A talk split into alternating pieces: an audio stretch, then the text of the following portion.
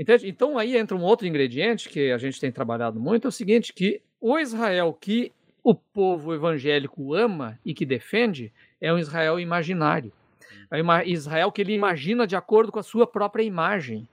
Então o evangélico ele acha que o judeu ele é igual a ele mesmo, porque obedece à Bíblia, porque segue a Bíblia, etc. E ele é, apenas não aceita Jesus como Messias, o resto é tudo igual. Você está ouvindo?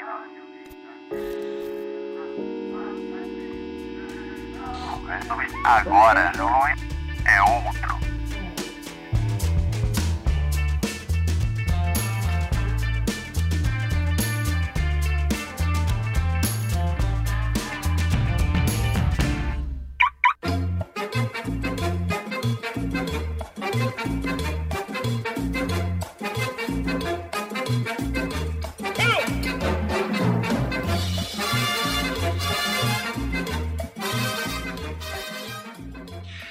Saudações, classe trabalhadora, operária, camponesa, meninos e meninas, e quem não se identifica com nenhum desses dois gêneros, também aqui quem vos fala é ninguém mais, ninguém menos que eu. Uh, Cristiano Machado, seu âncora favorito de todos os podcasts, aqui direto do Agora é Outro Podcast. E hoje, você que me ouve desde o Teologia de Boteco, você que me ouve lá desde o Podcrente, dos Crentaços, hoje você vai ter um gostinho, porque de novo eu trouxe um teólogo para falar aqui, ninguém mais, ninguém menos que o grande André Henke, para falar sobre o fascínio que o povo de Israel, que o Estado de Israel, e melhor, o fascínio que o conceito de Israel exerce sobre os conservadores no Brasil e no mundo, uh, e sobre os evangélicos no Brasil, sobre os cristãos e sobre os evangélicos no Brasil. Eu diria mais, sobre os protestantes, uh, sobre os cristãos, segundamente, né? é, e sobre os, os, conservadores de um modo geral. Esse papo que eu tive com ele foi um, papo bastante enriquecedor. A parte de ele não ser exatamente um homem de esquerda que tenha uma, uma militância uh, a, a, essa. Uh, a esse espectro do pensamento político que é o nosso aqui, da, da grande maioria dos ouvintes desse podcast, uh, ele esclareceu muitas coisas de maneira muito lúcida. E isso, cara, é uma teologia de qualidade, uma teologia de qualidade, né? É uma teologia que transcende muito o achar o certo, o errado, o pecado ou não pecado, o pode fazer ou não pode fazer. O André constrói uma teologia, constrói uma maneira de pensar teológico que transcende muito isso, é, abrangendo aspectos filosóficos, aspectos, portanto, é, éticos, aspectos é, políticos. Nossa, aqui se fala, se, vamos, vamos falar muito de política e também, em alguma instância, até estéticos, né? Pensar por que, que os evangélicos é, gostam tanto de, da, da, da, iconografia judaica é, aqui no Brasil.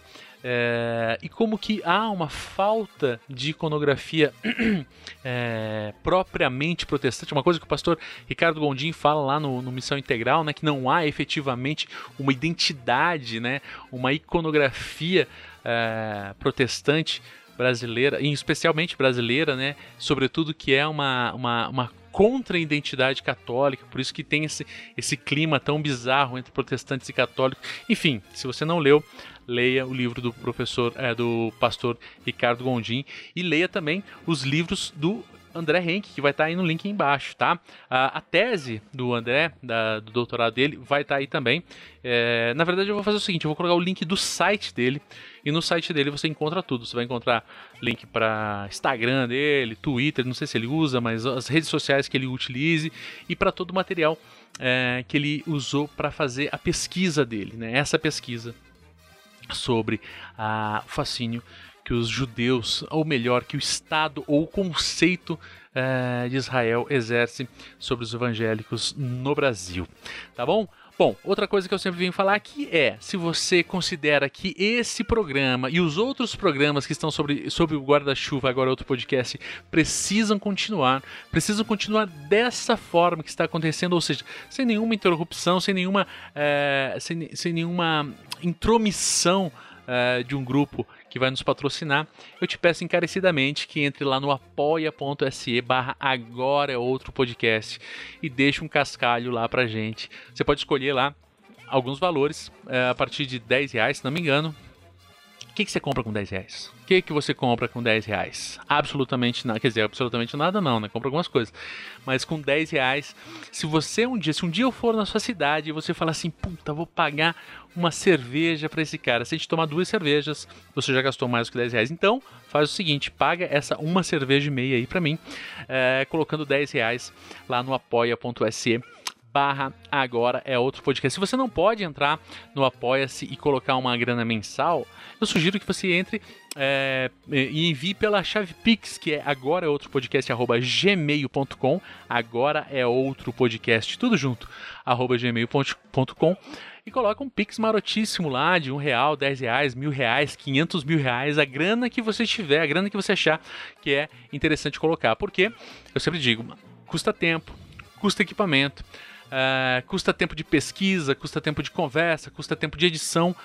Tudo aqui no Agora é Outro Podcast é feito por mim. Absolutamente tudo. A pesquisa do convidado, a pesquisa da pauta, o convite do convidado, né, o contato com o convidado, o convite com o convidado, uh, a captação de áudio, uh, a edição, tudo.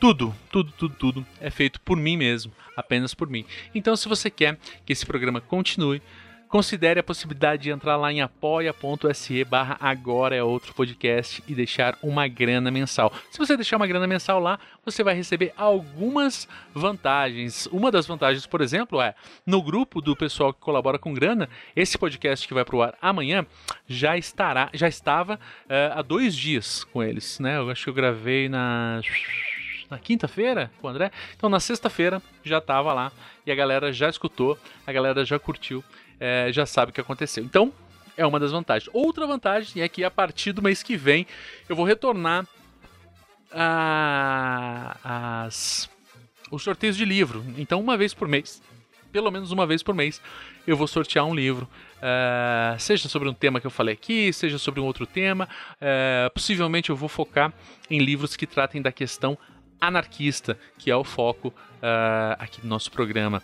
Não no foco do programa, mas a perspectiva, né, vamos dizer assim, a, a linha editorial do programa é a partir de, um, de, um, de uma chave é, hermenêutica, olha só, que é a anarquia, beleza?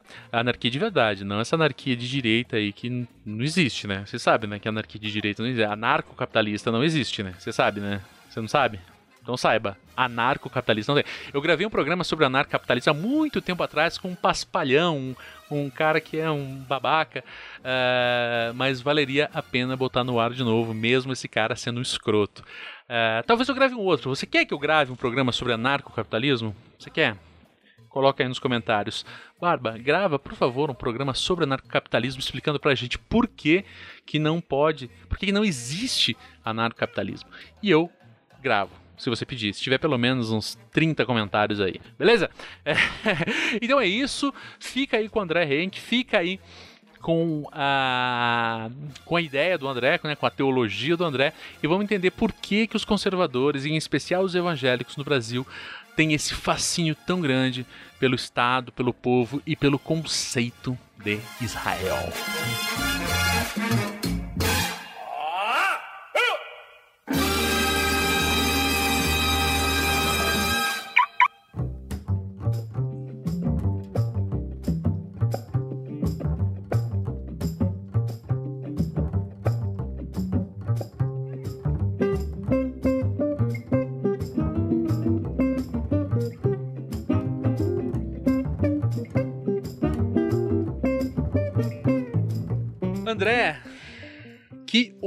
Gigantesca, escalafobética ter uma pessoa de tamanha relevância, garbo e elegância aqui no meu humilde podcast. Queria te agradecer imensamente você ter aceitado o convite, sobretudo é, sobre esse tema, que é um tema bastante delicado para uma série de fatores. E quero te agradecer. Agrade... Ah, agradecer a você e agradecer também ao Melhoranza que me indicou. Falou, conversando com o Melhoranza. É, ele falou assim: ó, eu, estávamos conversando sobre o, sobre o tema que vamos discorrer hoje. E o Milho falou assim: ó, tem um cara que é bom nesse tema, cara. Tem um cara que vai arregaçar se for falar aí. Então quero agradecer a você e agradecer também ao Melhorança. E vou pedir para você se apresentar para a audiência, para as pessoas que não te conhecem, é, falar quem é você, falar como você é, porque tem muitas pessoas que não enxergam, que escutam o podcast, é, e falar o que você faz. Muito bem, prazer falar contigo. É, eu sou André Daniel Heinke, é, sou primeiramente designer, minha formação em desenho industrial. Trabalhei mais de 20, quase 30 anos aí na área de, de design, com é, desenho de marcas, desenvolvimento de produtos, desenvolvimento de embalagens, é, posicionamento de marca, de produtos também. Uhum. Continuo trabalhando com isso de certa maneira até hoje, né? mas fiz uma segunda formação aí de História, então me formei em História na Federal em Porto Alegre, e desde então emendei depois um mestrado e um doutorado, mas daí na área de teologia com foco em história das teologias e das religiões. E aí tem alguns materiais, livros aí publicados na área, em áreas que juntam justamente essas coisas todas, né? A teologia, com a história e também com o design, de certa maneira, porque eu mesmo desenho minhas capas, faço minhas diagramações e entrego tudo pronto ali para a editora. E gosto muito desse lugar de fronteira, né? Que é onde a gente mistura isso tudo, né? Então, uhum. minha própria pesquisa de mestrado e doutorado, ela trabalhou nisso também, né? Juntando a questão do símbolo, a questão é, do, da identidade com a história e junto com a teologia aí para compreender um pouco mais a, a, complexidade da vida e da realidade. Quanto ao que eu pareço, é, quem me vê em vídeo imagina um viking de dois metros de altura por causa da barba e da cara meio severa, mas como o pessoal lá do, do Bibotalk diz, é, tô mais para um anão do Tolkien, na verdade. É, falo do alto dos meus 1,66m de altura, então eu sou a maior decepção da teologia brasileira, com certeza. É, talvez o maior. Uma, o, tinha um amigo meu que é muito fã do Tolkien também, que ele. Eu tenho 1,86m, né? E esse meu amigo tem 1,50m, é bem pequenininho mesmo. e ele falava que eu parecia um anão, porque eu tinha uma barba no meio do peito, assim. Ele falava que eu era o maior anão já registrado em é, terras então curitibanas. Eu sou, eu sou o menor gigante do Brasil. Deixa eu te fazer uma pergunta: você faz parte da equipe fixa lá do Bibotalk? Então, eu acho que já dá para chamar de equipe fixa, né? Ou pelo menos o Bibo me chama sempre quando ele fala do, da equipe Bibotal, que ele tem me chamado junto. Então, a gente já tá faz vários anos aí gravando com ele. E tem. E alguns livros aí que eu tenho publicado são resultado também das gravações com ele, né? O primeiro livro, Os Outros da Bíblia, foi uma insistência do Bibo para escrever. Eu escrevi e acabou dando muito certo, né? Que legal. O Bibo também é outro que eu conheço há anos, anos, anos. Eu lembro a primeira vez que, que não sei se chegamos a comentar, mas eu fui cristão durante muitos anos na minha vida. É, e quando eu era cristão, eu gravava podcasts dentro do tema, né? E, e a época, o Bibo começou depois, né? Depois de mim. Pô, mas ensinei ele algumas malandragens de, de gravação, assim.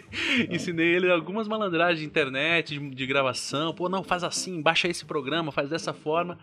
E olha, olha onde ele chegou, né? Cara. Enfim. Tendo feito as devidas é, apresentações, né, pra, pra, pra audiência, né, que não te conhece, e também pra, pra audiência que eventualmente te conheça, é, hoje a gente vai falar sobre um tema é, que está pipocando fortemente é, na mídia internacional, não diretamente, mas indiretamente. E ao meu ver, na nossa realidade brasileira, com um crescimento, né, é, tanto numérico quanto potencial dos evangélicos no Brasil, esse tema é, me parece bastante pertinente pensar que é um motivo pelo qual é, os evangélicos e não sei se evangélicos é exatamente uma boa expressão nesse, nesse aspecto, porque a gente poderia talvez até é, lapidar um pouco melhor para citar quais evangélicos, quais grupos de evangélicos, mas de modo geral, é, o motivo pelo qual os evangélicos têm tanto apreço é, pelo Estado de Israel, pelo povo de Israel, a história que nos leva a, a entender isso, né? E como bem sabemos, você é um especialista nesse tema, né? Você pode falar um pouco sobre isso? Podemos, então. É, por que, que, é, por que, que, o evangélico é apaixonado por Israel? Né? Esse, na verdade, é o próprio. É o tema da minha tese de doutorado, né? Uhum. Que eu uhum. acabei de, de concluir, concluí ano passado. E é, me debrucei durante um tempo sobre isso. Eu parti de uma, um pressuposto, uma hipótese, porque eu também sou evangélico, eu também tenho meu, lá o meu apreço por Israel. Né? Minhas publicações são sobre história antiga de Israel. Né? É, o material todo está envolvido no entorno da Bíblia e disso tudo. Então a minha intuição sempre foi é, de que o evangélico ele é apaixonado por Israel porque ele é apaixonado pela Bíblia. Né? Hum. Então, é, eu sempre parto desse princípio. Então, a, essa, essa atenção à Bíblia e a uma leitura muito específica da Bíblia é que acaba despertando esse interesse pelo Israel que existe hoje lá na Palestina. Né? Então, só que aí envolve N questões é, hermenêuticas, eu diria não apenas de uma hermenêutica no sentido é, da interpretação, da técnica de interpretação de um texto, mas eu digo mais de uma hermenêutica filosófica, ou seja, de como nós interpretamos a realidade e a vida. Não é apenas envolvendo o texto, mas como isso se produz em vida e em identidades nossas, principalmente. Uhum. Então, o que eu tenho encontrado e percebido é que essa paixão por Israel envolve N questões que partem justamente da leitura da Bíblia, de como esta leitura da Bíblia se torna uma prática e uma vida na tua própria existência e da tua comunidade. Né? Esse seria o, vamos dizer, o, o sentido básico para compreender esse processo. Uhum. E deixa eu te fazer uma pergunta. Bom, já começando essa, essa análise, é, a audiência desse programa não é exatamente majoritariamente cristã. É, ainda que a gente esteja num país que é majoritariamente cristão, então ainda mesmo as pessoas que não sejam dedicadas ao cristianismo têm um grande conhecimento. Mas eu tenho percebido entre algumas pessoas que eu converso, dentro da militância anarquista, dentro de outros aspectos, que muitas pessoas não compreendem é, sequer a ligação. Só entendem, ah, mas Jesus era judeu, daí tem aquele papo lá, né, do do Mel Gibson de falar que os judeus mataram Jesus, então a gente tem que odiar os judeus. Então por que, que os cristãos gostam tanto dos, dos judeus? Que é muito problemático por uma série de fatores, o que levou, em última instância, é, a, a, esse tipo de, de, de análise a uma perseguição brutal ao povo judeu ao longo da história, né? Então, então, essa é a questão é, que é a grande virada que vem no mundo evangélico, no mundo protestante, né, a uhum. partir do protestantismo. Porque ao longo da história cristã é, é, que houve um processo muito lento de mudança e transição disso. O cristianismo nasce dentro do judaísmo. Né? Jesus é um judeu, o movimento de Jesus inteiramente é judaico. E é, o próprio livro de Atos descreve essa abertura que vai acontecer para o mundo gentílico, essa gradativa transformação do que era originalmente uma, uma, uma vertente do judaísmo se transformar no que seria o cristianismo ao longo dos séculos, e não apenas um cristianismo, mas vários cristianismos, uhum. assim como temos aí vários judaísmos também. Então o que acontece? A, a, a, você tem uma gradativa. É, é um gradativo distanciamento do judaísmo que vai acontecer. Já vemos essa essa ruptura acontecendo no próprio Novo Testamento, né? há um início de distanciamento. A gente vê isso no final de Atos, por exemplo, quando Paulo é rejeitado pela comunidade, pelas comunidades judaicas, ele diz: Eu vou aos gentios, eles vão ouvir e tal. Ali já existe uma tensão, existe uma tensão interna do judaísmo na, na recepção da mensagem dos judeus nazarenos, né, que são os judeus que creem no, no, Messias de Nazaré. Então já existe uma tensão inicial ali dentro que não, há um, não provoca um rompimento inicial. Né? É, nós temos ao longo de dois, três, talvez até quatro séculos ainda, uma certa convergência de sinagogas e igrejas ao, no mundo. Né?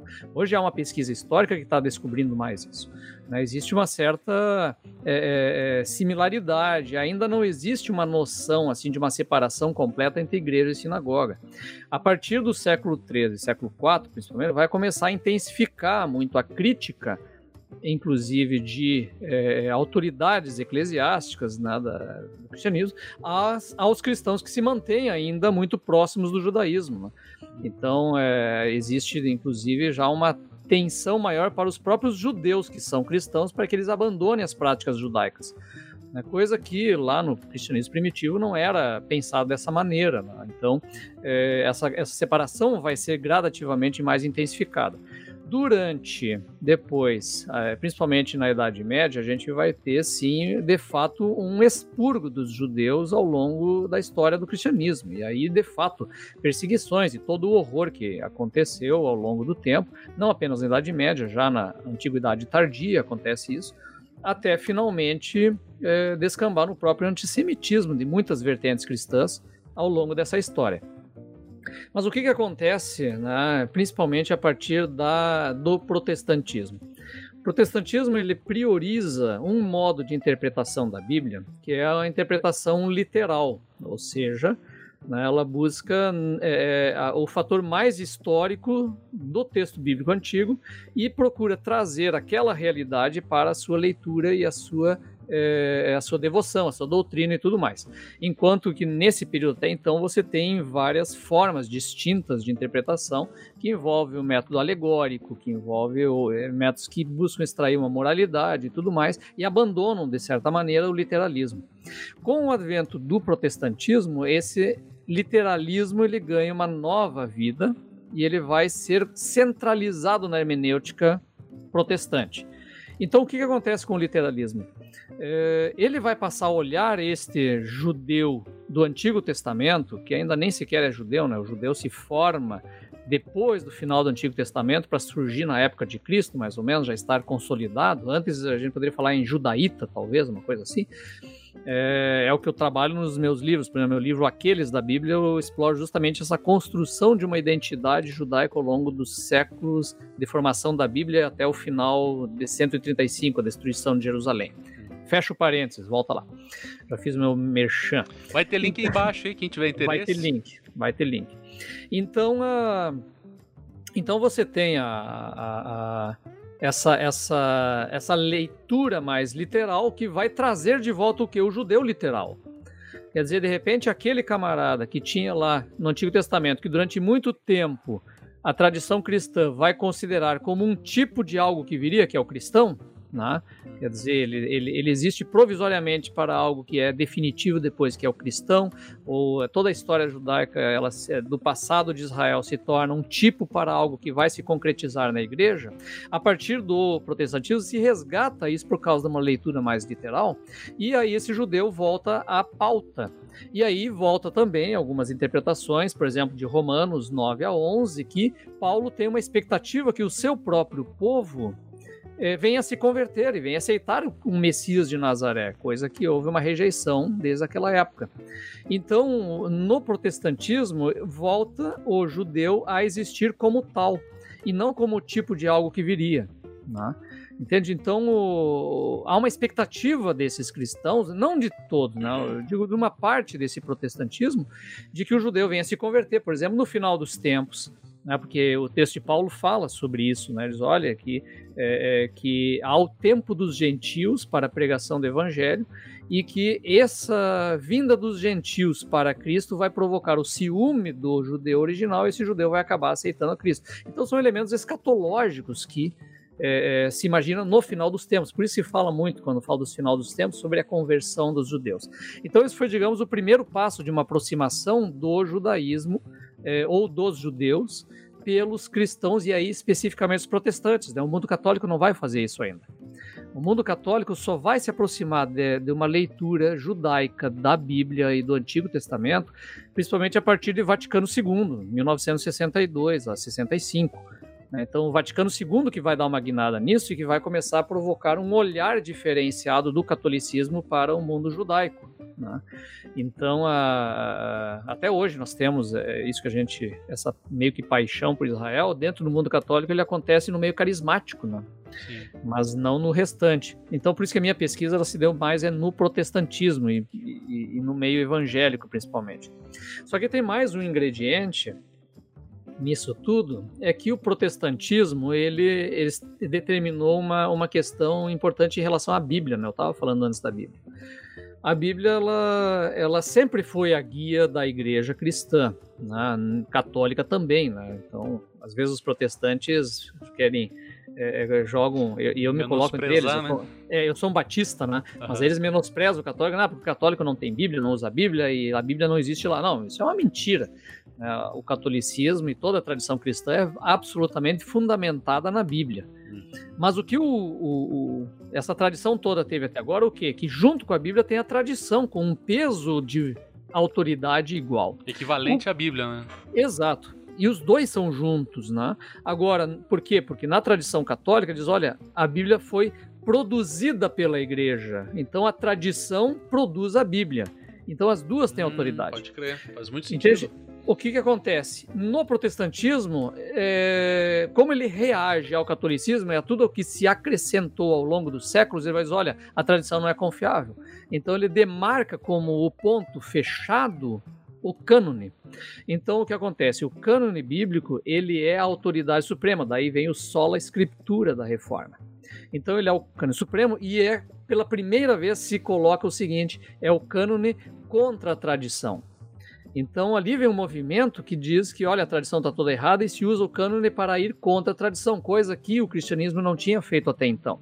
Isso é novidade do protestantismo. E aí, com isso, se elimina a tradição eliminando a tradição, de certa maneira, esse protestantismo fica num vazio de símbolos, porque a tradição produziu os símbolos. Por isso que vem o movimento iconoclasta, vem a destruição de imagens, vem a rejeição de toda uma tradição, principalmente no campo das imagens, das tradições litúrgicas e tudo mais, e o cristianismo e o protestantismo passa a fazer uma nova construção de tradições que busca o quê? Um retorno à origem.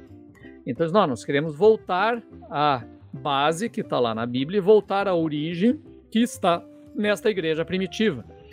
Só que o protestantismo não vai à origem da igreja primitiva, ele vai a Constantino, porque ela não rejeita os cânones da, da, do, dos grandes concílios, né? então tudo aquilo que é definido em termos de doutrina nos primeiros quatro grandes concílios, no mínimo até Calcedônia 451, é, ela não rejeita, ele subscreve embaixo. Né? E isso é uma característica típica da igreja constantiniana. Então, o protestantismo ele vai até Constantino. O que, que acontece? Só que aí está plantada uma semente também no protestantismo. Qual é a, a semente? De que a origem é pura, né? Nós devemos sempre voltar à origem. E já no movimento, na época da reforma, surge o movimento dos anabatistas. Né? Os anabatistas Sim. reclamam dos reformadores que eles não foram o suficiente para trás. Eles querem mais para trás. Então, os, os anabatistas vão re rejeitar o Estado, por exemplo, hum. né? A ligação com o Estado. Então eu sei que tu vai gostar como anarquista Tchê, de novo, cara. Já, já gravei sobre o tema, inclusive. então eles vão rejeitar isso, vão rejeitar isso. Então nós vamos os anabatistas, eles, eles, dão origem aos, aos menonitas que vieram para cá também, né? Exatamente, o Menossímonos é uma das grandes figuras lá da origem da, da, da do movimento anabatista, né? Uhum. Entende? Então então há uma, uma busca o quê? de uma pureza original maior ainda. Nós queremos ir lá para trás. Uhum. E isso está no bojo, por exemplo, do, é, é, do pentecostalismo.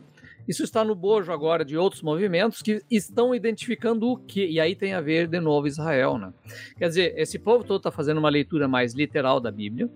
Então ela encontra lá no Antigo Testamento profecias a respeito do que aconteceria com Israel que até então a igreja estava interpretando que Israel, na verdade, é a igreja, e o que se cumpre em Israel é um cumprimento na igreja, então eles vão resgatar, não, é o Israel literal que está lá atrás. Então, esse pessoal todo é, é, essa, é, é, vai olhar essas profecias e olha, nós estamos precis aguardando esse cumprimento, porque pô, tem um monte de coisa lá que não aconteceu. Né? Uhum. Israel controlar toda a terra, desde o rio, desde o Egito até o rio Eufrates e tal. Então essas coisas todas aconteceram em determinados momentos da história antiga, mas terminaram, se acabaram. Então, é, e aí o que acontece com esse povo todo pentecostal e tal? Eles já estão com essa leitura mais literal dessa, é, do texto bíblico, e eles ao mesmo tempo estão se vendo como uma igreja mais pura, mais próxima das origens. Por que mais pura, mais próxima das origens? Por exemplo, no caso pentecostal, porque ele crê que ele foi está sendo é, alvo de um batismo do Espírito Santo tardio, a chuva serôdia, que é, está relacionado ao final dos tempos, quando Deus então derramaria própria- o Espírito sobre toda a carne. A própria expressão pentecostal faz referência direto a isso, Exa- né? Ao Pentecostes. Então, assim como teve lá na igreja primitiva o derramamento do Espírito Santo, então aquela é a chuva temporã. E, e notem, isso aí também é um literalismo em cima do- da tradição agrícola do Israel antigo. Pode crer. Porque lá no texto diz, lá tinha o quê? Tinha chuva temporã, que é a chuva que acontece ali no inverno, e aí logo em seguida você começa a plantar. E aí o que acontece? Um pouco antes de colher, chove de novo. E essa chuva, que é chamada serôdia, Saúde. ela faz o grão inchar. Inchou o grão e vem a colheita. Então o movimento pentecostal se entende como que nós somos parte da chuva do final dos tempos e a chuva do Espírito Santo. né? Então eles fazem essa ligação direta com o que acontece, inclusive em Israel. É muito curioso, porque o movimento pentecostal é, do, é de 1909, 1910 em diante, ele começa. Nessa mesma época, aconteceu um aumento das chuvas na Palestina. Né? Foi, foi medido isso. E Existe um aumento de chuvas, então eles se colocam tão literalmente nesse processo que diz: olha, aumentou as chuvas lá na Palestina e Deus está derramando o Espírito sobre nós agora. Então nós somos a geração do Sim. final dos tempos. Aquela energia Nossa. assim, só não vê quem não quer, né? Exato, entende? Então isso tudo faz parte de um conjunto de circunstâncias que, que vão produzindo um entusiasmo ma- maior em relação a essas questões do Israel, né? Aham. Então nós estamos falando do quê? De 1910, 1920 e tal. Nós já temos um movimento de aliar, que é o, que é o retorno de judeus para a Palestina, que está sendo incrementado desde 1880. Nossa, eu pensei que, o, que, que esse movimento já era bem posterior a isso. Não. Ele começa em 1880, mais ou menos, só que são pequenas caravanas, são grupos Ah. pequenos. Eles vão gradativamente indo para lá, porque não é vantagem ir para a Palestina, né? É um, é um deserto danado, é, um- é muito difícil, é- é- é- precisa de muito esforço, muito entusiasmo, né? Esse movimento todo já, já motivado pela perseguição que os judeus sofriam. né? Claro, então nós temos aí os grandes pogroms no leste europeu do final do século XIX, nós, nós temos um, um aumento sensível do antissemitismo na Europa, porque essa galera toda que está vindo fugindo do leste europeu, né, da Rússia principalmente, é, eles estão vindo em direção aos países chamados civilizados. Tem judeus lá. Né? Tinha judeus que viviam na Inglaterra, que viviam na França e outros lugares, mas eram os judeus eruditos, eram pessoas né, dentro da civilização europeia ocidental típica. Né? Esse pessoal que vem do leste eram os Yiddish, que era a turma mais brucutu do leste. E em, em milhões de pessoas. Milhões de pessoas vindo em direção ao, né, ao, ao leste, ao, ao, ao oeste né, da, da, da Europa. E esse pessoal diz, precisamos desovar essa gente, né? Para onde que vão? Muita gente migra para os Estados Unidos nessa época. né? A partir desse final do século, início do século XX, muitos, nós estamos falando de milhões, assim. E outros vão escolher a Palestina, porque já tem o movimento sionista do, do Theodor Herzl acontecendo nessa época, procurando uma pátria para esse monte de judeus que está sofrendo horrores eh, debaixo da Europa inteira, né? Então é uma época de um dilema muito grande no mundo judaico. Então você pega isso tudo junto com, do outro lado, os, os evangélicos emergindo uma, uma doutrina chamada dispensacionalismo, né, que crê que a, a- a maneira de Deus lidar com o homem é por meio de dispensações e que houve a dispensação de Israel, que termina lá com a vinda de Cristo, e Israel de repente sai do foco do plano de Deus e agora e depois entrou uma dispensação que é o da igreja. Só um Mas, no detalhe. dispensa... é, mas o dispensacionalismo daí da era da igreja, ele acredita que vai acabar também. Uhum. E acaba onde? Com o arrebatamento da igreja, e aí vem a era do reino, que é quando Israel volta para ter o cumprimento das suas profecias e tudo mais. Isso emerge justamente no final do século XIX, Uhum. que é quando está acontecendo uma aliá judaica para a Palestina. Então, um assunto vai incrementando o outro. Deixa eu só falar uma coisa aqui, desculpa te interromper, mas é importante ressaltar que o dispensacionalismo não é uma, não é uma, uma doutrina universal entre os, entre os evangélicos, né? Não, mas ele, ele vai ganhar uma preponderância muito grande a partir dos Estados Unidos, porque ele migra dos Estados Unidos pelo próprio criador, né, o John Darby, ele vai é, da Inglaterra, porque ele surge na Inglaterra, ele migra para as regiões, ele, ele é muito embora no início os dispensacionalistas sejam contra o movimento pentecostal, o movimento pentecostal acaba assumindo as ideias Abraça dispensacionalistas, eles, né? Uhum. abraça muito. A Assembleia de Deus hoje é doutrina oficial, né? O Uhum. dispensacionalismo enquanto escatologia, né? Então, a então ele vai para os Estados Unidos e lá nos Estados Unidos ele vai ganhar um corpo muito grande, né? muito forte assim no movimento é, do- dos movimentos de proféticos nos Estados Unidos e Canadá. Né? Em várias conferências acontecem e aí há uma expectativa profética muito grande do que do tempo do fim, em que as profecias do Apocalipse e tudo mais vão se cumprir e que Israel vai se converter e que Israel vai voltar a existir como uma nação. Né? Eles têm essa expectativa. Então, no início do século XX, a gente vê esse movimento de aliar acontecendo para lá, e aí todas as crises que se demandam depois do. do, do é, é, que nesse, nessa época a Inglaterra está controlando ali a Palestina com a Segunda Guerra Mundial, e aí vai estourar toda a crise que nós sabemos do Holocausto e tudo mais, e aí finalmente então a, a independência de Israel em 48, que aí sim vai ascender para valer né, essa, essa, esse entusiasmo evangélico por Israel. Por quê?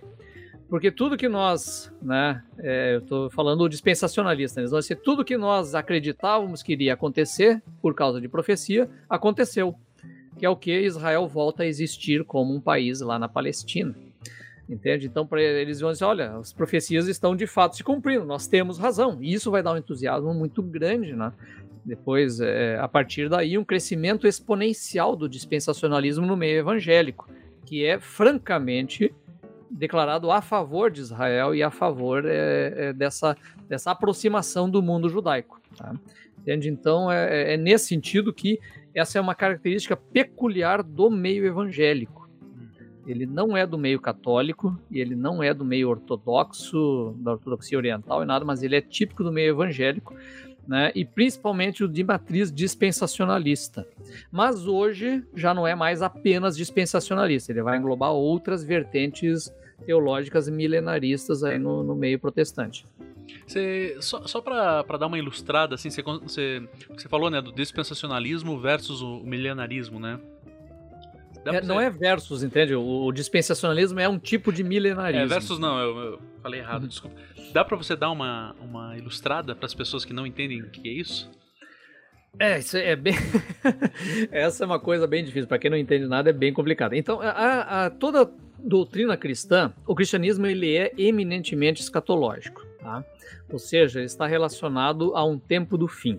Jesus aparece como que o Messias, né? ele se apresenta como o Messias de Israel. A, convicção cristã é que ele é o Messias. É que nas profecias lá do Antigo Testamento, é, o Messias ele viria ele viria, e ele viria quando? No final do, do- dos tempos, no escatom.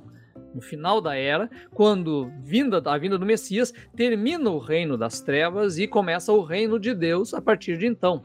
Então, é, significa o final da história e o início do reino em que todas as coisas ficarão resolvidas no final dos tempos. Só que Jesus veio, morreu, ressuscitou e o mundo não acabou, ele continuou. Então, no cristianismo, que é uma uma religião escatológica, ela, ela trabalha em cima dessa questão do, do, do final da, da era e da história, é, o cristianismo ele, ele, ele tem uma tensão interna. Qual é a tensão interna? De um reino de Deus que já está presente no mundo, né, ou seja, já está atuando por meio da igreja, porque Cristo veio, o Espírito Santo está aqui. Entretanto, o mundo continua em trevas. Existe uma missão da igreja a pregar ao mundo o evangelho de que o Messias veio, que Cristo veio, que é a salvação nele. E a partir daí se aguarda a consumação, ou seja, o final, o cumprimento final desse reino quando? Quando Jesus voltar. Então, se o judeu espera a vinda do Messias, o cristianismo espera a volta do Messias. E essa é a tensão. Então, nós temos uma tensão entre um reino que já se realizou, mas ainda precisa se completar. Esse é o, é o sentido da escatologia cristã. Então, ao longo do tempo, eh, se desenvolve diferentes maneiras de interpretar isso no cristianismo. Então você tem, e aí principalmente relacionado à ideia de milênio, né? Porque lá no Apocalipse fala de que Cristo iria voltar e teria, 20, eh, teria mil anos de governo de Cristo, e daí o fim, etc, etc. Baseado nisso, que é a única passagem da Bíblia que fala isso, porque ela sempre fala de um reino que se estabelece, não de mil anos apenas, Então, baseado nisso, se formam correntes distintas de interpretação. Então, por exemplo, você tem a linha que eu sou mais mais parceiro, que é a linha amilenista. Quer dizer que aquele milênio é totalmente é, simbólico. Ele, ele significa o quê? Que nós já estamos vivendo essa era do reino agora, que ainda precisa se completar no final. Então nós já estamos na era do reino, ele já está estabelecido a partir da morte e ressurreição de Cristo.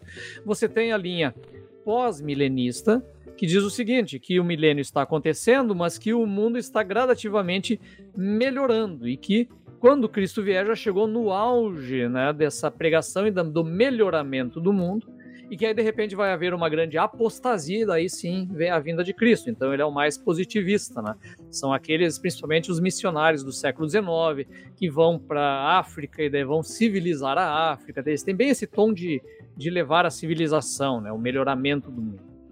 Aí você tem a outra linha, que é a mais, mais é, digamos, pessimista, que é a pré-milenista, que aí vai dizer o quê? Não, cara, esse mundo tá ralado, né, tá, a coisa realmente está nas trevas. Nós, como igreja, temos que levar o evangelho ao maior número de pessoas possíveis, mas que as coisas só vão se resolver na vinda de Cristo no final. Então, Cristo vem no final e aí é, estabelece o milênio e aí sim vai botar ordem no mundo. Então, este mundo hoje está, assim, digamos, em trevas. Então, a, a, o dispensacionalismo, é, dispensacionalismo, ele é uma das linhas do pré-milenismo essa linha bem é, radical sobre a, a, validade deste mundo. Então, ele sendo uma linha dessa, ele tem já esse tom mais pessimista, digamos assim. Só que ele trouxe uma, uma grande mudança na, na interpretação, que é o seguinte: ele separou radicalmente Israel da igreja. Ele fez essa separação. Né? Então, antes a igreja estava interpretando o quê? Israel é, igreja entrou em Israel, se tornou parte de Israel como plano de Deus e do reino de Deus. Tudo é uma coisa só. Né? Entende? É, é, faz parte de uma mesma árvore. De uma, né? A Bíblia usa esse símbolo, né? a mesma oliveira. Então, os gentios entram como enxertados na oliveira. Com o dispensacionalismo, ele imagina duas oliveiras separadas. Uma é a igreja, a outra é o Israel. E aí o que acontece? Para começar a era de Israel neste mundo, como cumprimento do reino de Deus, a igreja tem que ser levada embora. Daí vem a ideia do arrebatamento. Uhum. Os cristãos, no final dos tempos, Jesus volta e arrebata a igreja, leva embora. E aí por... começa o Apocalipse com Israel e não com a igreja. Entende? Isso é totalmente novo na tradição cristã, que não existia até então. Por isso que ele separa totalmente. Né? E aí Israel se torna ainda mais o foco da atenção dos, é, é, dos evangélicos, por quê? Porque há uma expectativa sobre a conversão de Israel, porque Israel é o que vai ser o, vamos dizer, o povo de Deus depois do arrebatamento. Né? Então, a, isso é muito, é, é muito curioso, porque qual, o que, que dá tilt nessa interpretação do pessoal? Que Israel não é cristão e o judeu não é cristão. E eles não aceitaram então é, é uma profecia que diz, está se cumprindo, mas ela se cumpriu de uma maneira bizarra, porque o Israel voltou para a terra, mas ele não aceita Jesus como Messias. E aí, como é que Jesus vai sentar no trono em Israel se ele é rejeitado por Israel? Exato. Então Israel tem que se converter, esse é o detalhe. Então eles vão elaborando a, a, doutrina, dizendo assim: não, ainda vai acontecer a conversão dos judeus, vai ampliar mais no final, ou vai acontecer depois da volta de, do arrebatamento. Então tudo isso vira uma grande discussão sobre o quando. Mas Israel ganha justamente esse, esse caráter especial numa escatologia do que ainda vai acontecer. Por isso que ele é tão importante para essa essa linha teológica, entende? Que não era antes nas outras linhas do protestantismo. Ele tinha uma, uma presença, mas não nesse nível, entende? Não nesse nível. Então, é, então por isso que também são, são tudo ingredientes, que eu estou falando de vários ingredientes distintos, teológicos, que vão se juntando nesse caldeirão que é essa, esse entusiasmo por Israel, entende? Uma coisa que eu queria te perguntar é a seguinte: uma coisa que se fala muito é, sobre a relação entre o Israel espiritual, ou não sei se essa é uma boa palavra, Israel espiritual, ou Israel enquanto o povo escolhido de Deus, e o Estado de Israel enquanto é, o local que as Nações Unidas determinaram que os judeus que a Europa não queria mais poderiam ir. Essa relação ela é importante em alguma interpretação, em especial na tua interpretação?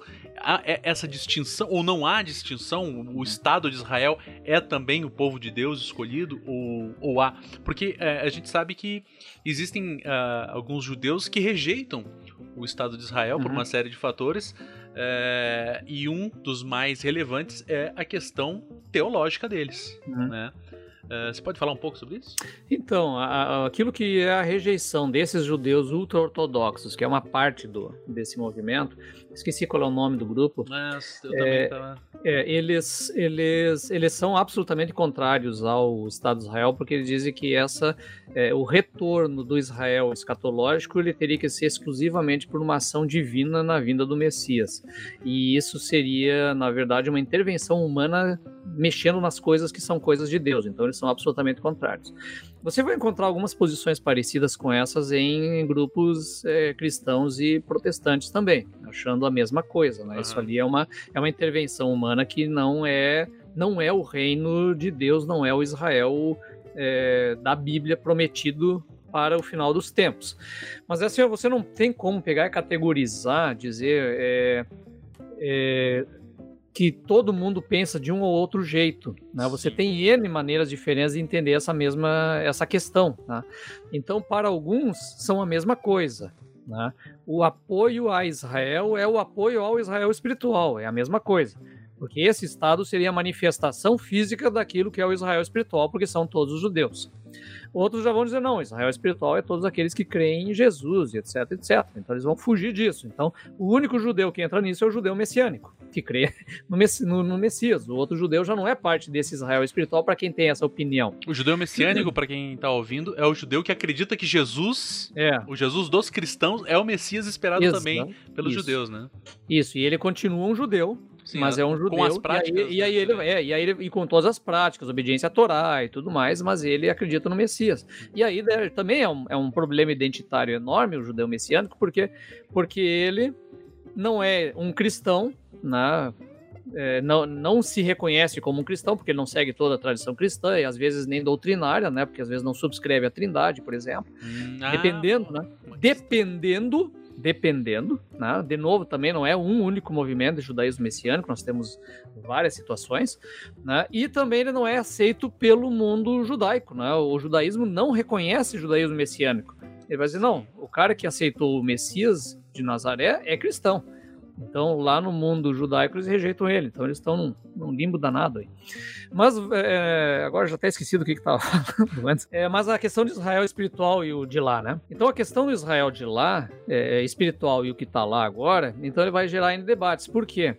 porque é, muitos, e aí dispensacionalistas principalmente, eles vão dizer que esse Israel, o Estado de Israel que está lá, ele é uma etapa para o, para o Israel escatológico, ele não é aquele ainda.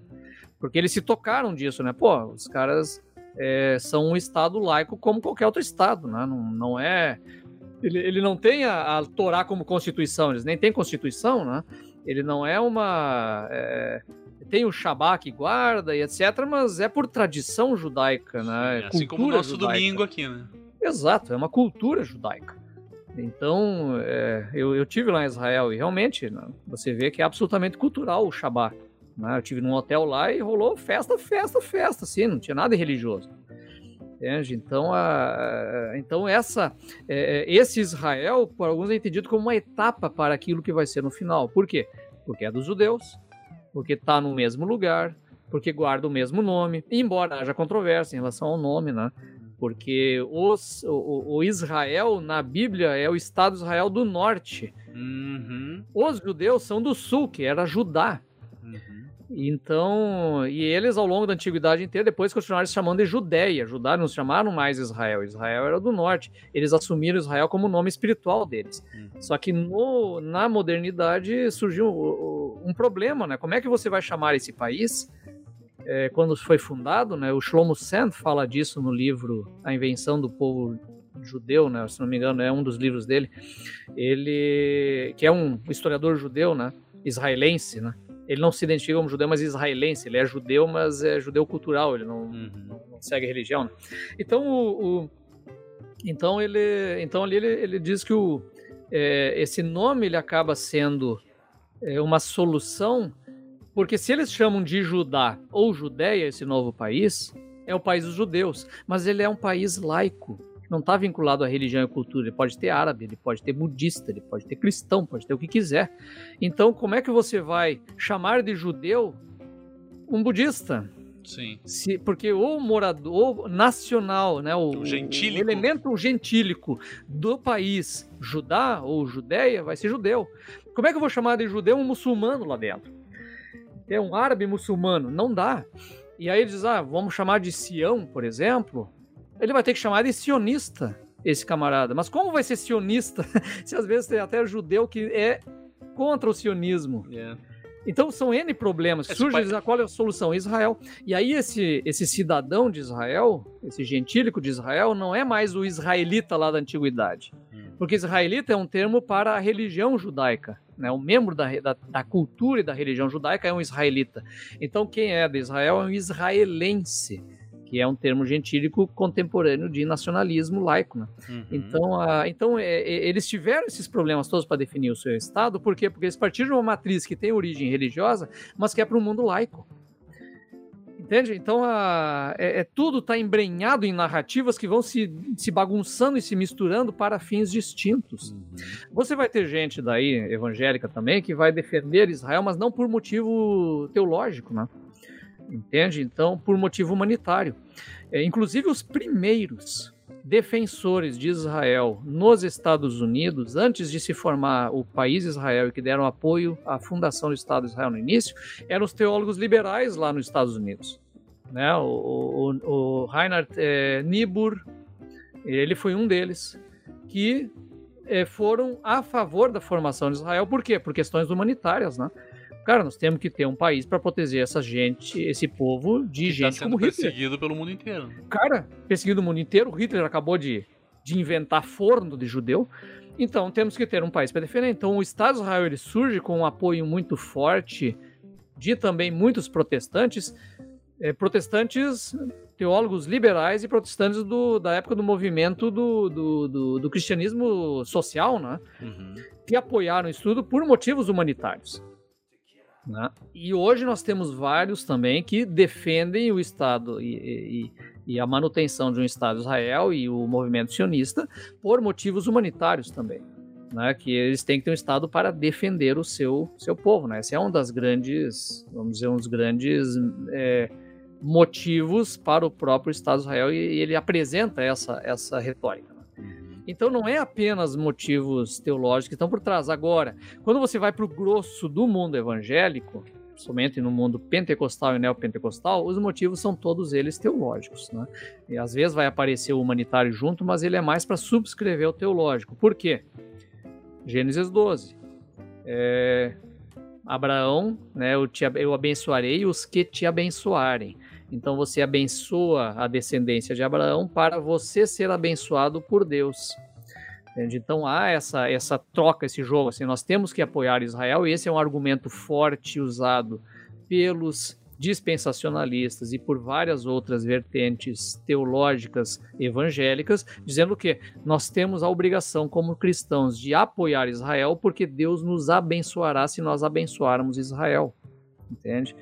Então, é, tá, é, tem esse jogo que tem a ver com a escatologia também e tem a ver com né, a questão da bênção específica de Deus ao povo escolhido. Né? Uhum. Porque com o retorno dessa interpretação literal do Antigo Testamento, Israel volta a ser o povo escolhido, não é mais a igreja.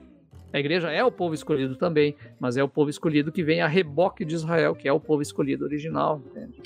E tem uma questão que me parece bastante pertinente pensar também, é a seguinte, né? Da, da mesma medida, na mesma medida em que você é, abençoa Israel em busca, vamos dizer assim, da bênção de Deus, ah, os povos que hoje são, entre aspas, inimigos de Israel, são também inimigos da igreja e devem ser odiados por ela.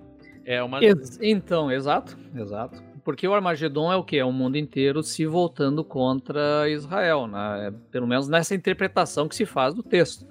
né? Então se interpreta que ah, o, vale de, de Jezreel, né? o, o vale de Megido, né? o, ao redor de Meguido e a. Eu, eu tive lá, eu vi esse vale enorme, né? então a, é, essa, esse lugar em que as nações se reúnem para atacar Israel, que aí né, vem o, o, retorno e a destruição dos inimigos, então os inimigos são os inimigos de Israel. O que escapa às vezes ao pessoal é o seguinte: não tem essa do Brasil ou dos Estados Unidos ou de outro país qualquer ser estar do lado de Israel. Todo mundo está no bolo do contrário a Israel, né? Então, só que o que acontece? Pega um, um, livro inteiro que é inteiramente simbólico e se tira algumas partes e torna elas literais, entende? Então, isso é muito complicado, né? Porque aí a gente diz, ah, o Brasil tem que ser abençoado para abençoar Israel, não sei o quê, mas é que se você leva essa interpretação ao pé da letra, o Brasil vai ser o, o inimigo. O Brasil tá junto. O Brasil tá junto lá. Os Estados Unidos tá junto lá né? entende? Não tem um, um, né, essa, não tem uma aliança Israel contra a aliança dos outros, é todo mundo, né? Everybody hates Chris, né? entende? Então, então, a, a, então tem esses furos assim, né, que, que às vezes vão se relevando, porque que toda escatologia vai ter dificuldade de interpretação e vai ter pontos que são complicadíssimos de resolver. Né? Então, é, vai, vai se levando assim. É, o que é importante disso tudo é o que? Nós temos que apoiar Israel. Né? E aí, o, que, isso que tu mencionou, o inimigo de Israel é o inimigo da igreja, então a gente tem que se posicionar contra. Só que isso tudo vai criando também grandes espantalhos, né? Uhum. Porque aí o que eu pesquisei mais é a questão hermenêutica, né? De como a gente pega o texto bíblico e traz ele para nossa realidade, né? E, e, como acontece essa transposição do Israel de hoje para o texto bíblico e tudo mais. E ele acontece muitas vezes de maneira caótica, né? Então as pessoas perguntam: quem é esse palestino que está lá? porque a palavra Palestina ela vem de Filisteu da antiguidade, que foi uma provocação de Adriano para os judeus, que na época chamava o território de Judéia e vários outros nomes, e aí mudou tudo para Palestina como, ter, como território dos filisteus. Né, isso para o povo judeu da época que tinha se rebelado foi a última afronta né, de Adriano, porque ele tinha destroçado com tudo lá em 135 é, inclusive mudou Jerusalém para o nome para Aélia Capitolina. Fez um templo de Zeus lá, foi um escândalo. E aí o e mudou para Palestina. E aí o que acontece, né? O palestino é filisteu. Então, às vezes se confundem as pessoas, os evangélicos hoje imaginam que o palestino é um descendente do filisteu que está lá, né? E o filisteu é o inimigo mortal de Israel desde sempre, né? Filisteu do então, uh, descendente do gigante Golias, né? Isso, é, o Golias nem era, ele era, ele, é o filisteu Golias, mas ele era, ele era um, pelo texto bíblico, ele é um, um mercenário, né? Zenaquins. Mas, uh, mas o, o, fato é que ele é o grande inimigo, né? O filisteu. Então, se são inimigos, eles têm que ser exterminados, né? Esse é o problema. Tá lá os palestinos porque não foram exterminados na época bíblica e tal. E isso é um engano completo, assim, porque não existem mais esses povos é, originários dessa época. Né? O que você tem lá são árabes que migraram para essa terra ao longo do tempo. O que você tem são misturas de populações lá, que inclusive elemento judaico está misturado Sim. ali dentro elemento hebreu, elemento né, filisteu, elemento de outros povos que estavam lá, junto com o árabe, principalmente, que colonizou essa terra toda. Então, eles são produtos de outras coisas que são é, processos históricos milenares, né? Assim como o próprio Israel passou por um processo milenar de transformação, né? Você tem judeu negro, tem judeu asiático, tem judeu branco, tem pardo, tem tudo que é cor de judeu, né? Então, e todos eles são judeus, eles também são extremamente misturados aí no, no, no mundo inteiro. Então, a, então, o simplismo, às vezes, você pegar esse texto bíblico e olhar a situação e dizer, ah, eles são os cananeus, ou eles são os filisteus, e aqui está o, o, povo de Israel bíblico, cara, isso é, é um anacronismo gigantesco, assim, porque você voga para uma realidade de hoje, é algo que já é, já é passado, que já está superado e que muitas vezes, em termos proféticos, já se cumpriu lá na antiguidade, entende? Então, às vezes a gente vê umas bizarrices acontecendo na internet, né? Por exemplo, uns anos atrás, na guerra civil ali da, da Síria, aconteceu um bombardeio horroroso em Damasco, assim, Damasco veio abaixo, assim, Damasco é uma cidade que tem tem 6 mil anos, não. A gente não sabe o que é morar numa cidade Porra, dessa. nosso país não tem 500 anos. não, nosso país não tem 500, né? Nossas cidades têm 200 anos. Os caras moram numa cidade com 6 mil, né? E foi uma devastação horrorosa, né? E aí as pessoas pegavam a Bíblia e diziam: olha só o cumprimento de Isaías, Deus dizendo que Damasco vai vir abaixo e não vai ser nunca mais habitada e destroçada, não sei o que. Olha, está se cumprindo a profecia. Cara, aquela profecia já se cumpriu lá na invasão é, dos assírios. Os assírios já destroçaram a cidade, já já está cumprido lá essa história toda, entende? Mas é que, é que aí os pegam as hipérboles da Bíblia dizendo nunca mais haverá sobre ti, não sei o que, e pegam essas hipérboles e acham que são literais. E elas não são literais nesse sentido, né? A gente vê várias vezes na Bíblia acontecer isso, dela usar essa hipérbole e ela não está falando nesses termos, né? Entende? Então, então é, acontece muita, digamos, muita confusão hermenêutica nesse cruzamento da Bíblia com a realidade que eles estão vendo acontecer lá. E a transposição das figuras da Bíblia para a situação dos judeus em Israel lá, hoje. E isso interfere também na visão que se tem daquele que é o inimigo de Israel lá. Né? Então, é... aí, assim, por exemplo, o fato dos árabes estar em conflito com Israel salta direto a coisa de Ismael na Bíblia, né? Uhum. Que tem o Ismael, irmão do Isaac, Isaac vai produzir a, a cepa judaica depois, e o Ismael produz a cepa árabe. Né? Os árabes também se identificam como descendentes de Ismael, né? E aí, essa inimizade entre eles, olha só, né? Tá aí, né? É o que a Bíblia diz, né? O, eles são inimigos e serão para sempre. Então, inclusive, há um boicote a processos de paz, né? Porque a própria ideia de paz entre árabe e judeu, para eles, é antibíblico. Nossa. O que é uma coisa absurda, né? Uma coisa absurda. Cara, é assustador isso aí, tudo que você tá falando, cara. É assustador. É, é por isso que você vai ver, assim, né, quando comentários, é, é, ah, sei lá, tratados de Abraão, porque a Arábia Saudita vai reconhecer o Estado de Israel e, e tal, e isso é um passo muito importante para a paz em Israel. Aí você vai nos comentários, você vai ver um monte de evangelho comentando o quê? Ah, Jesus está voltando. Ah, isso aqui vai ser o passo para a subida do anticristo, porque é alguém que vai resolver o problema do mundo e aí vai ser o anticristo, entende? Então você vê um processo de paz de uma maneira aterrorizante. Né? Quer dizer, é o fim do mundo chegando porque a paz significa o anticristo chegando. Então é, é, é bizarro isso, né? Isso, então, e, então a gente que tenta fazer um, um, um, um estudo bíblico da escatologia, até eu tenho uns livros interessantes aqui para indicar para o pessoal, é, que, que, que, é mais equilibrado e que não produz todo esse sensacionalismo, essa loucura toda, a gente tem um trabalho terrível nas igrejas, muito difícil, porque essa mentalidade toda é completamente implantada, né? Uhum. E eu boto um pouco, um bocado disso na conta do dispensacionalismo. Né? O dispensacionalismo, embora tenha muitas linhas que não são assim, que são muito mais equilibradas, é, há uma tendência ali para o sensacionalismo, para esse apocalipsismo extremado, essa coisa é, assim estranha, né?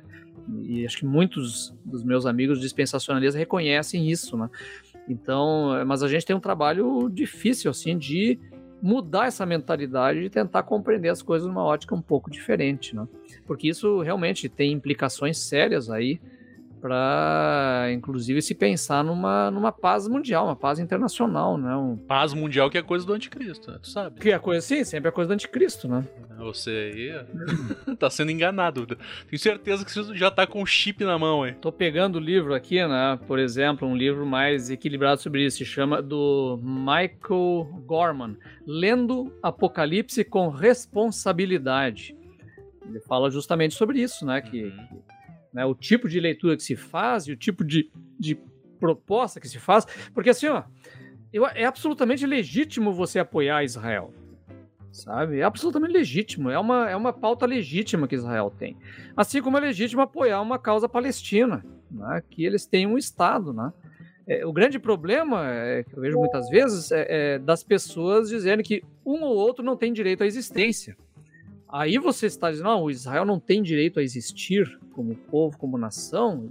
Isso é um, é um troço absurdo. Você dizer que os palestinos não têm direito a existir como povo e nação, por quê? Porque, ah, porque a Bíblia diz que a terra é prometida é dada aos descendentes de Abraão, não sei o quê. Isso é um, é um negócio absurdo, entende? Então, essas questões que, que acabam embaralhando demais uh, o debate da busca de uma solução lá, né?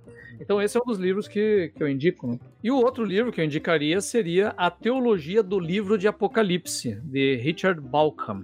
Então também é um livro muito importante para outras perspectivas apocalípticas, e aí eu estou falando mais para o povo evangélico que eventualmente esteja me ouvindo e que queira entender as coisas sobre perspectivas um pouco diferentes.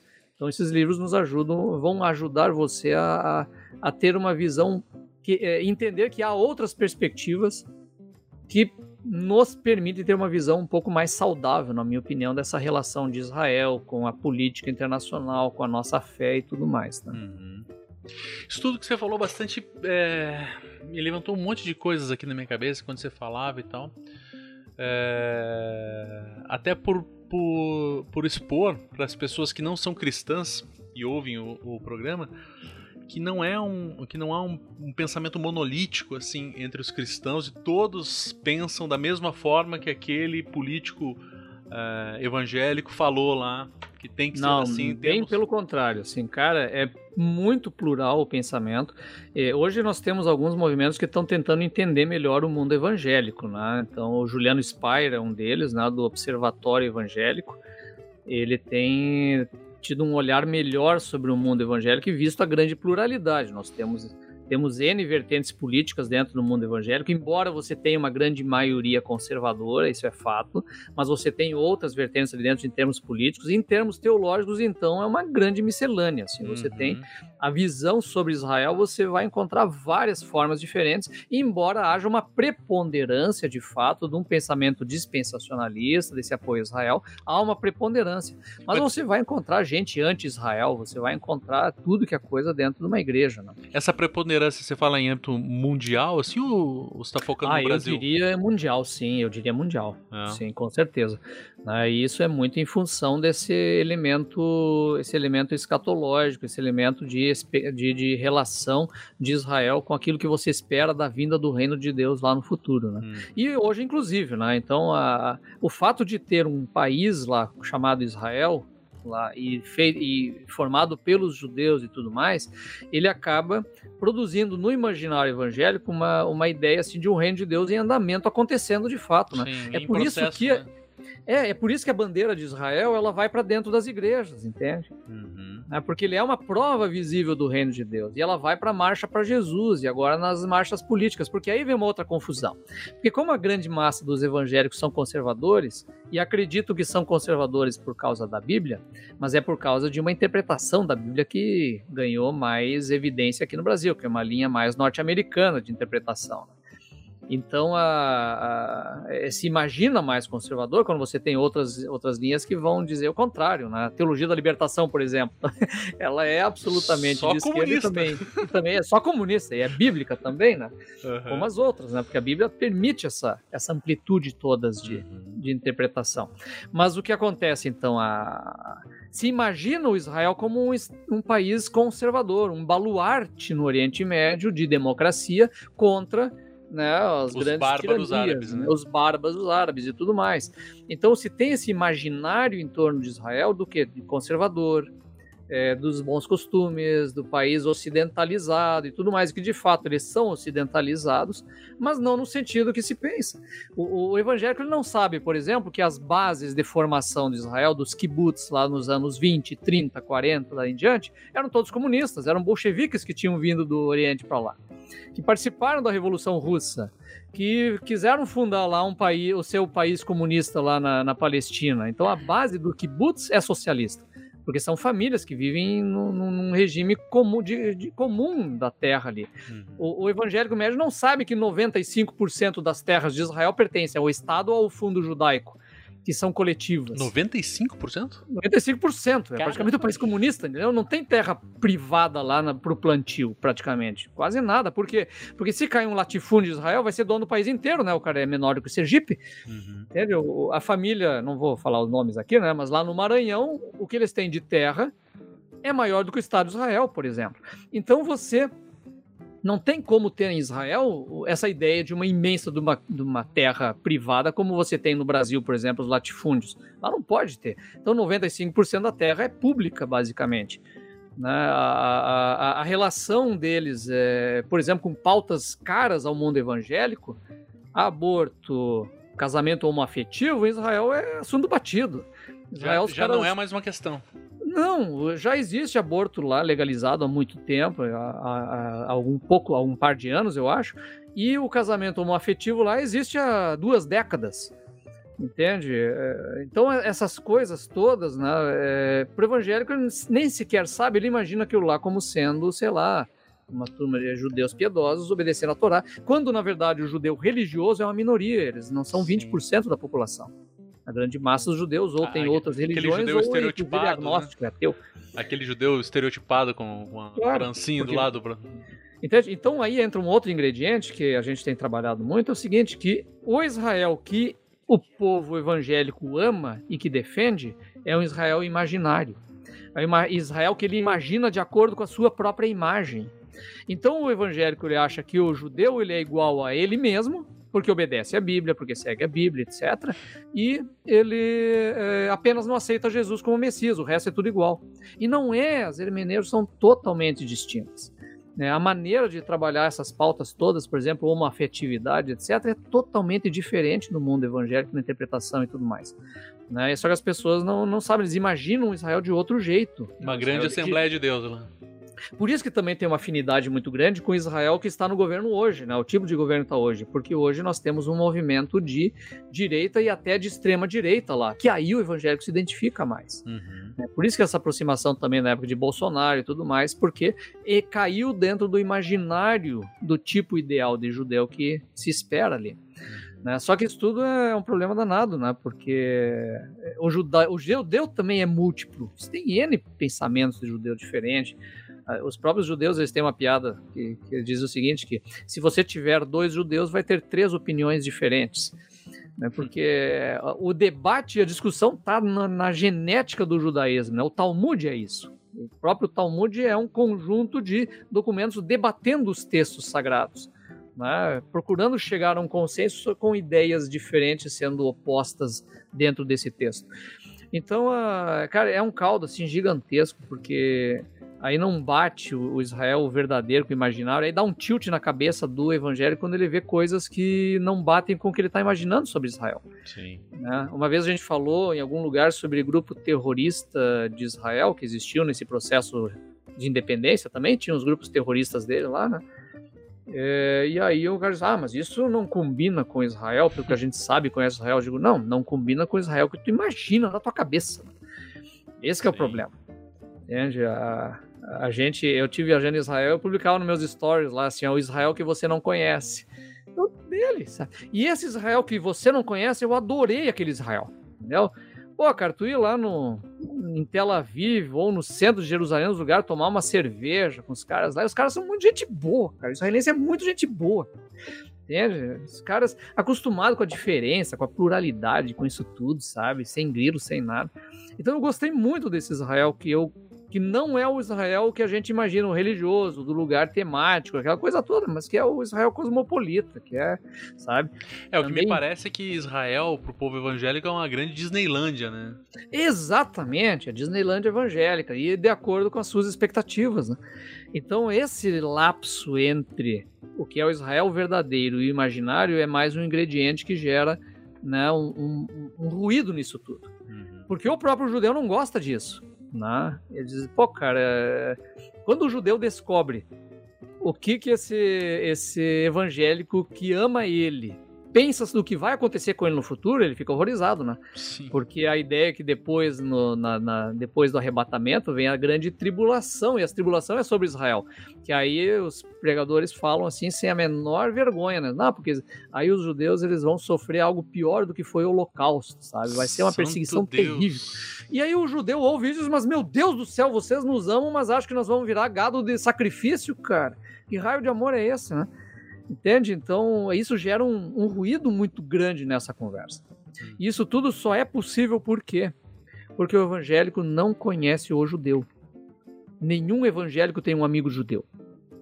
Eles não conhecem, você não se relaciona com o mundo judaico, você não foi nunca uma sinagoga. Né? Até porque grande parte das sinagogas hoje você tem que fazer uma ficha para poder entrar e participar, porque né, os caras sofrem atentados, coisa difícil, né? Entende? Então, então a, a, a, o judeu ele não conhece a sinagoga, não conhece o judeu, ele imagina de um jeito. E aí, quando ele chega e encontra um judeu de verdade, e não tem nada a ver com o que ele imagina, ele diz: esse cara não é um judeu. Né? Tem uma coisa errada com ele. Porque não aí é o vira- judeu que eu desenhei aqui na minha É. cabeça. E aí vira antissemitismo, né? Hum. Porque se um judeu não pode ser o que ele é, isso é antissemitismo. A gente já tem um, um episódio na, na história aí sobre proibir judeus de serem que eles são. Né? Então, exatamente. Então, a... então cara, é um- é- esse é um assunto, por isso que ele é uma tese de doutorado inteira, entende? Uhum. Quem quiser baixar minha tese, Vou botar Tá lá o no link aí. meu- Vou botar o link vou, vou botar o link, tá lá no meu, no meu site. né? Botar o link um do site. teu site, achei mais, Isso, mais no- interessante no meu do site, lá tem a minha tese, tem a minha dissertação de mestrado, que é sobre sionismo cristão também, que é Uhum. esse movimento por, que des- destrincha mais do dispensacionalismo. E os meus livros, de certa maneira, têm trazido esses assuntos sempre, né? A pauta, né? A gente pode botar o link de todos eles aí para entender um pouco melhor a situação, né? E até para entender assim que eu eh, essa é uma pesquisa e um trabalho todo que eu fiz da ótica de alguém que também gosta de Israel, cara. Eu também sou um dos evangélicos que ama Israel. Então é uma pesquisa auto feita em mim mesmo, né? Ao longo do tempo, como eu fui percebendo essa relação, o que que eu fui aprendendo disso tudo, né? E eu continuo sendo alguém, embora eu não seja um sionista cristão, ou seja, eu, eu não, não me movimento politicamente a favor de Israel nem nada disso, mas eu sou um cara que acha que não, Israel tem direito a existir, Israel tem, o judeu tem direito a, a ser quem ele é e a ser comunidade em qualquer lugar do mundo e tudo mais, e eu acho que o palestino tem igual direito, né? Uhum. Eu sou um defensor dos dois estados e tudo mais, né? Assim como muitos outros cristãos também o são. Só que a gente acaba vendo nas mídias e, e no barulho que os realmente barulhentos são a turma Sim.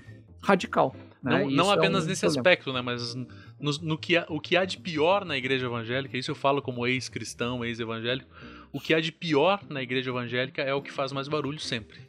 É, sempre é isso, né? Então a gente tem que tomar cuidado, porque a gente, eu, por exemplo, nesse assunto da, sobre a guerra lá, é, eu silenciei totalmente, cara. Eu não, eu não tô dando opinião, não tô falando em lugar nenhum sobre a guerra. Uhum. Não tô dando. Inclusive, me convidaram aí para dar entrevista na, na CNN, na Globo News. E eu digo, não, cara, eu não vou botar minha cara nesse negócio aí, velho. Uhum.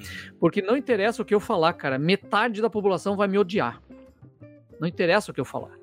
Né? Pode ser a coisa mais amena do mundo, cara. Aí vai, sabe? Não tem, cara. Eu não quero botar minha cara nesse assunto, porque esse assunto não tem solução. Né? Esse assunto é para nós chorar e lamentar. Cara, é, eu vou te falar que eu, eu te convidei aqui, né? Eu tentei não evidenciar questões relacionadas ao conflito na atualidade. é, por uma questão óbvia, né? A tua, a tua pesquisa, ainda que você tenha a tua opinião, ainda que você tenha o teu interesse, ainda que tenha tudo, a tua pesquisa não é sobre o momento atual, né? Você- a tua pesquisa Uhum. não é na geopolítica, a tua pesquisa é na história e na teologia, né? Exato. É, isso me parece bastante pertinente pensar também o quanto. É, bom, isso é clássico, né? No Brasil, dá um, até, até mês passado, tínhamos vários especialistas em leste europeu falando da Exato. guerra da Ucrânia. Antes disso, tínhamos especialistas em eleições, falando, é, né? Então E sempre agora- aparece alguém que sabe tudo de urna eletrônica. Exato, né? né? Por que, que funciona, por que, que não funciona, por que, que em tal país tem, por que, que em tal país não tem. E hoje a gente tem uma, uma imensidade.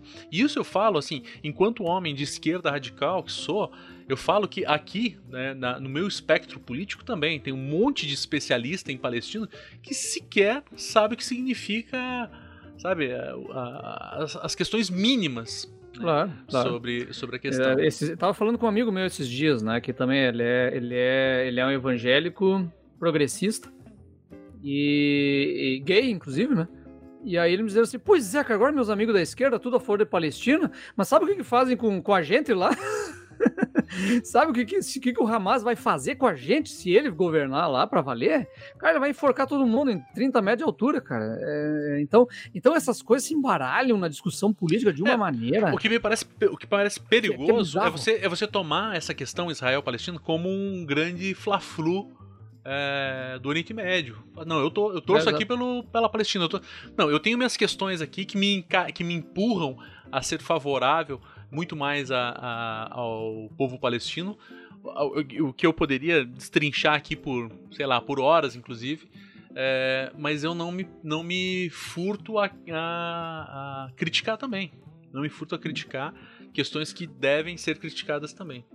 É. Não, com certeza, né? O- É, esse é um dos momentos assim históricos assim que a gente fica pasmo olhando. E eu prefiro ficar só olhando e lamentando aqui. Não, não vou falar, não vou posicionar e deixar deixar a coisa passar. Né? Minha, minha área de pesquisa é outra. E eu também não tenho nada muito a acrescentar, porque nunca foi objeto das minhas reflexões especificamente o conflito de lá. Né? Uhum. Então eu não tenho subsídio suficiente nem sequer para saber exatamente o que, que eu penso. Né? Então, uhum. melhor silenciar. Mas eu sou um grande fã do Abu Janra. É, mas não se preocupe que eu não vou perguntar o que é a vida, tá? Fique tranquilo, André. Mas uma coisa que ele perguntava algumas vezes no, no, no Provocações era a seguinte pergunta: Qual pergunta eu não fiz para você? Você gostaria que eu tivesse feito? Qual é a resposta dela? Ixi, cara, não sei, velho. Realmente não. não acho que nós conversamos. Eu, eu, tu perguntou tão pouco porque eu falei tanto aqui, cara. Sim, o melhor tipo de entrevistado. E, o melhor tipo de entrevistado é ah. esse. Cara, eu soltei o verbo aqui, eu quase te resumi minha tese aqui. Claro que ficou. faltou muita coisa, mas. Mas, cara, acho que foi bem tranquilo, cara. Não, não tem nada que eu pensei assim, ah, eu, eu deveria ter falado que, que ia ajudar a entender melhor isso aí. Eu acho que a situação é realmente extremamente complexa, né? Aqui eu, tô, eu falei especificamente das questões que envolvem pensamento teológico e desenvolvimento histórico. Hum. Então, esse é onde eu, eu domino. Existem outras coisas que podem entrar. A gente pode falar de geopolítica, a gente pode falar de capitalismo nessa história toda. A gente pode falar de globalização. Tudo isso entra de alguma maneira nesse grande caldo, né? Que são influências que aparecem. Mas é, o meu olhar é sobre, é sobre isso, né? Porque uhum. o povo evangélico ele bebe a Bíblia, ele vive a Bíblia. Então é a maneira como se faz a hermenêutica desse texto, e aí para mim é muito importante o filósofo Paul Ricoeur, que é a base disso, porque ele trabalha justamente nessa questão da hermenêutica filosófica de como um texto bíblico produz identidade é, nas pessoas. Né? Um texto em geral, qualquer texto, é a relação do texto que se torna em ação. Né? Então é, é, esse, é esse o ponto em que ele, que ele trabalha. E ele é um dos que diz, no, no, no, na sua trilogia Tempo e Narrativa, ele diz que Israel é o maior exemplo disso, porque Israel ele construiu a sua identidade a partir dos textos que ele mesmo produziu, uma relação cíclica. Sim. Produziu o texto na antiguidade e depois esse mesmo texto produz Israel ao longo do tempo. E Israel continua revisitando os textos e é um movimento circular. E a igreja fez a mesma coisa produz o texto e depois esse texto produz a igreja e assim vai indo. E isso tudo vai se entrecruzando. Essas diferentes narrativas, né? É uma questão narrativa. As narrativas do Israel, as narrativas do judaísmo, as narrativas do cristianismo vão se entrecruzando e vão formando o caldo daquilo que nós vivemos hoje. É óbvio que nisso é, não é, eu não, não sou um cara que acredita que tudo é apenas uma invenção, uma narrativa. Existe um, uma realidade, existe um fundo de verdade nisso uhum. tudo e eu tenho a minha convicção de qual é a verdade, mas eu sei que nesse mundo todo as narrativas é o que estão se cruzando e produzindo essa realidade que nós temos aí. Então eu tenho que ter muita sabedoria para olhar o mundo com muita calma nessa hora.